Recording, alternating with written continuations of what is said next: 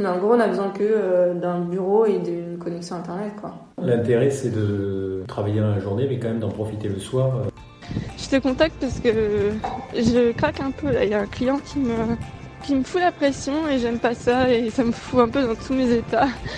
Moi, je le dis souvent, hein, quand il y a des personnes qui viennent me voir, oui, mais alors je vais me lancer dans l'entrepreneuriat et autres. Moi, déjà, je suis claire, je vous préviens, ça va être dur. Bon bah voilà quoi, bah, maintenant on va dire que ça marche. Maintenant il n'y a plus qu'à. Allez, Ouais, c'est pas évident. Salut, moi c'est Estelle Ducommun et j'ai 26 ans. Il y a quelques mois, j'ai décidé de quitter mon CDI à Barcelone pour me lancer dans l'entrepreneuriat et le digital nomadisme. Dans ce podcast, je vous raconte comment je suis devenue freelance pour voyager et je partage avec vous mes instants de vie pour vous dévoiler sans filtre la réalité de cette aventure. Les épisodes se suivent chronologiquement. Il est conseillé de commencer par l'épisode 1. Épisode 3. Préparatifs et coronavirus. Après avoir choisi les destinations, nous avons commencé à chercher les hébergements et les vols. Tout rentrait dans un budget que nous avons estimé fin 2019. Déplacements, hébergements, activités, coût de la vie, nous avons tout vérifié par destination pour connaître à l'avance les coûts du voyage. En décembre, nous avions pris notre premier billet d'avion, direction Marrakech. Tri destino Marrakech, fecha de ida en 23rd of March.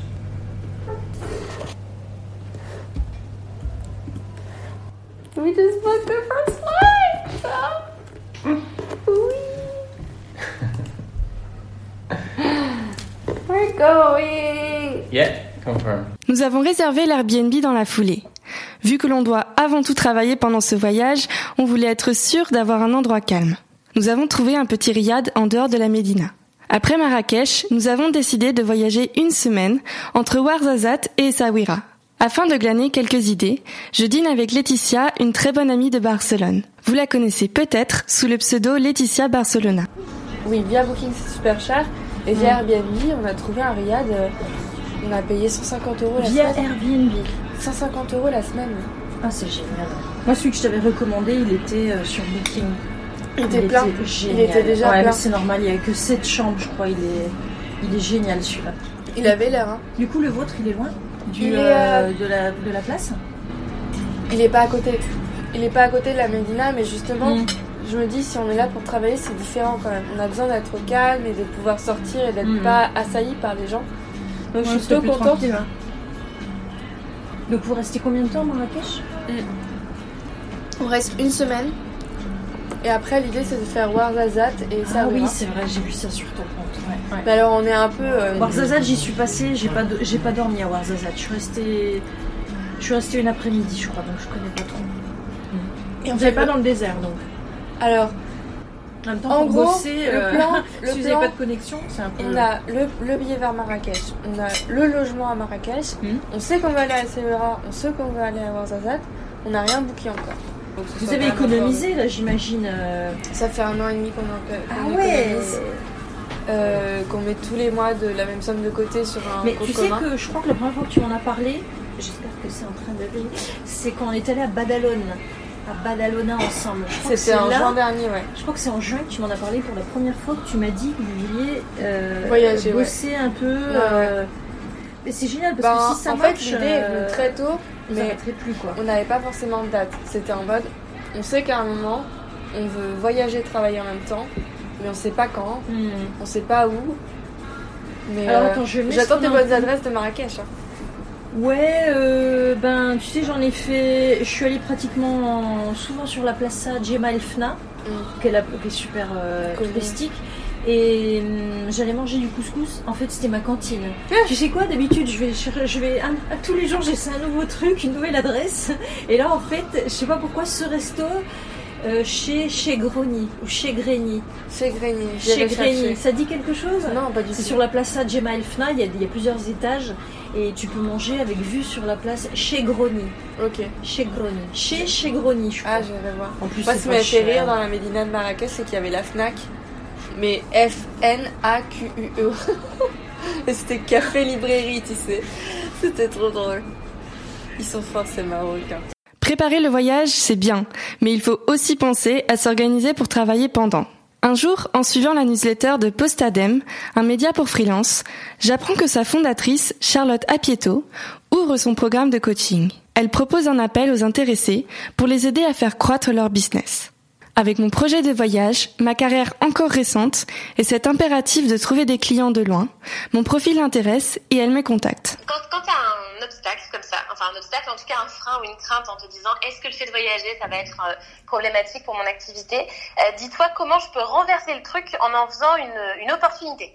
Euh, dans ton cas, ça pourrait être de dire, bah, par exemple, ce tour que je fais, je vais chercher à le communiquer de manière favorable pour mon business. Par exemple, peut-être que je peux me débrouiller pour rencontrer systématiquement sur place quelqu'un avec qui faire, par exemple, un podcast, une interview, en tout cas un contenu Mhm. qui va venir servir ton activité, qui va valoriser le tour que tu es en train de faire et qui, toi, va aussi donner un sens supplémentaire à ton voyage. Et t'obliger un petit peu à faire des événements sur place. Des événements ou des rencontres individuelles. Hein. T'as Shaper, par exemple, euh, faut voir dans, dans quelle ville tu peux l'avoir, mais je suis sûre que tu peux trouver, euh, il y a des groupes de nomades, il y a plein de choses que tu peux trouver euh, pour rencontrer des gens sur place.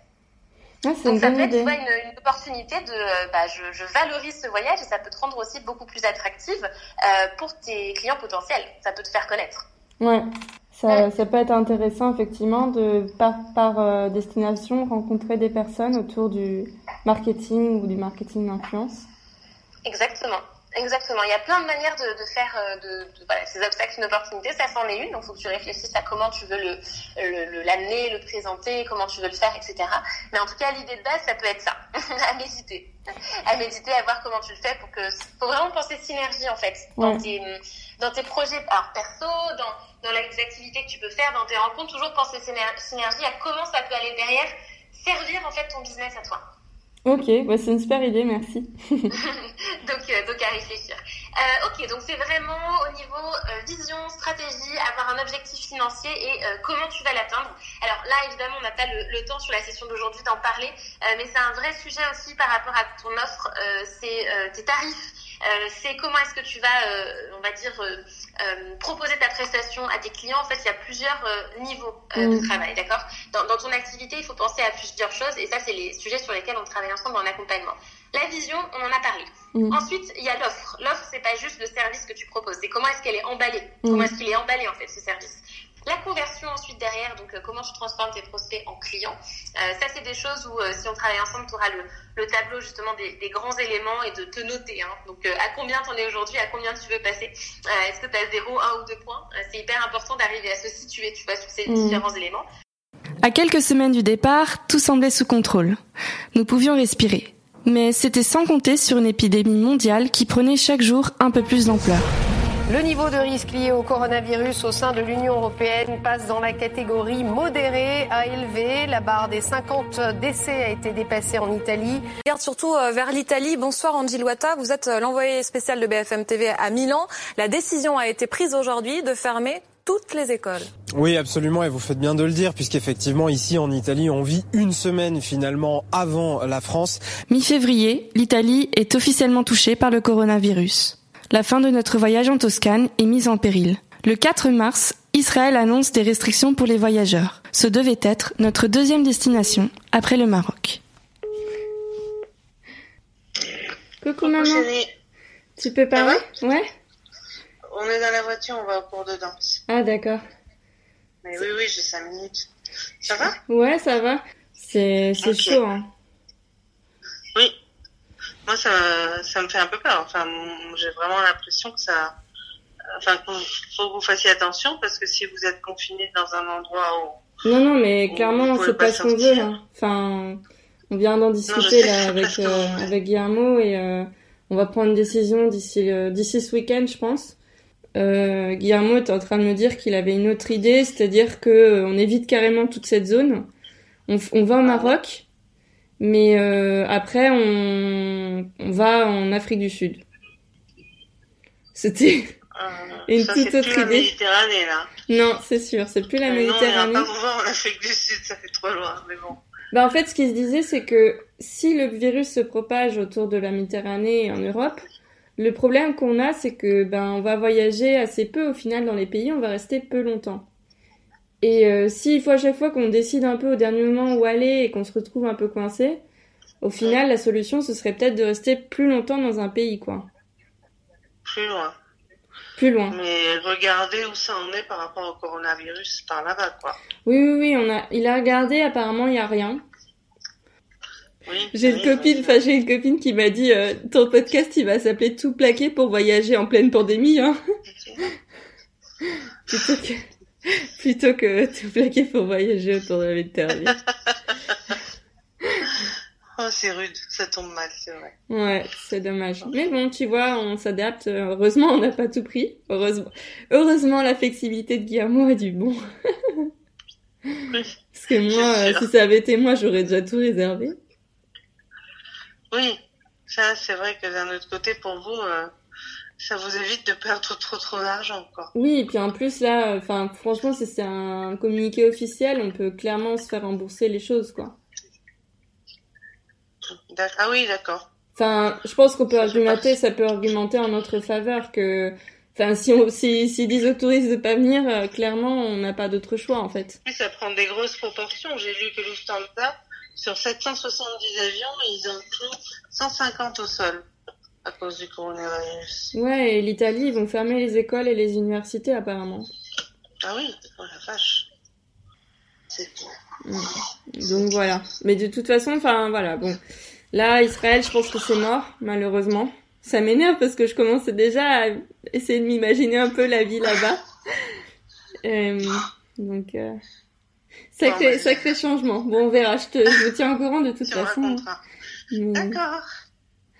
Bon. Je suis obligée de te laisser, on va arriver au cours de danse. Ok, bah merci d'avoir répondu. Et puis, euh, Je t'en prie, bah, gros bisous, soirée. maman. Bonne soirée. Réfléchissez bien, bise. Oui, on réfléchit. Bisous à Carlos. Au revoir. Au revoir. À deux semaines du départ, tout notre projet vacille. Nous ne savons où aller. Risquer d'aller autour de la Méditerranée sans savoir si nous pourrons continuer? Partir faire un tout autre voyage en Afrique ou en Amérique? La frustration est grande et le temps joue contre nous. Ailleurs dans le monde, les pays s'isolent face à l'avancée inexorable du coronavirus. État d'alerte décrété en Espagne pour deux semaines. La nation la plus touchée d'Europe après l'Italie avec plus de 5700 cas et 183 morts. L'Italie où 175 nouveaux décès ont été enregistrés en seulement 24 heures. Le Maroc a fermé ses frontières. Plusieurs milliers de touristes français sont d'ailleurs bloqués à Marrakech et à Agadir. Et aux États-Unis, un exemple, un symbole. Le géant américain Apple ferme tous ses magasins jusqu'à la fin de ce mois de mars. Après plusieurs jours de remise en question, nous décidons de changer de destination. Direction le Mexique. Alors que je commence à me renseigner sur le pays, le coronavirus prend de l'ampleur en Europe. L'angoisse monte. Les espaces aériens prennent des mesures restrictives et rapidement, l'Espagne appelle au confinement. Les plans de voyage tombent à l'eau. Coronavirus 1. Tout plaqué pour voyager 0. L'heure est à l'organisation au télétravail et au report du voyage. Comment trouver des clients bloqués chez moi? Comment garder l'espoir pour notre voyage? Comment tout réorganiser? Rendez-vous au prochain épisode. Le podcast Tout plaqué pour voyager est une production Equinox Radio, narratrice Estelle Ducommun, productrice Aurélie Chameroy. Merci à notre sponsor Wojo. Si cet épisode vous a plu, abonnez-vous et mettez-nous des étoiles sur Apple Podcast. Vous pouvez aussi garder le podcast en favori sur Spotify ou dans votre appli de podcast préféré. Retrouvez Estelle sur son compte Instagram, Chronique d'une Frenchie, tout attaché et avec chronique au pluriel, et Equinox sur le compte Equinox Radio.